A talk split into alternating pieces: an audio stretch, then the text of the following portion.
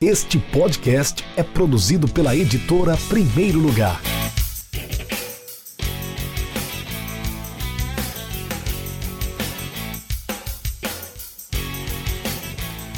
Em 2022, completa-se o centenário de nascimento de Luiz Alonso Pérez, o grande Lula, né?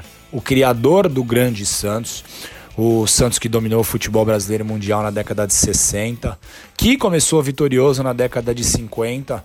De um ano depois da chegada de Lula, o Santos quebra o maior jejum da sua história. Eram 20 anos sem títulos. E os jovens tiveram muito mais espaço com a chegada de Lula e isso fez toda a diferença no time do Santos e no futuro do Santos Futebol Clube. Né? Lula era muito simples e era assim que seus times jogavam, de maneira muito simples. Simples, porém eficiente.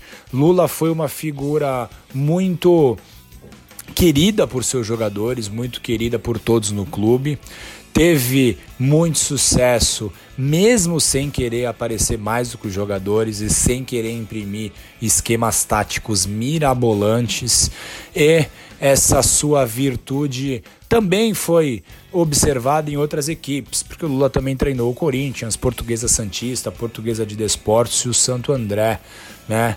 O fim da vida de Lula foi muito triste, né? Ele ficou muito tempo internado à espera de um doador de um rim porque ele teve um problema renal crônico, seus rins pararam de funcionar e infelizmente foi vitimado quando tinha 50 anos, muito novo ainda, então não teve tempo de defender o seu legado, de explicar melhor como funcionava aquela equipe. E é muito importante que a literatura de futebol é, é, fale sobre Lula, discuta e disseque aquela equipe do Lula. E esse livro da editora Primeiro Lugar vem exatamente para isso, para mostrar quem ele foi, como sua equipe jogava e como era o futebol em que ele estava inserido.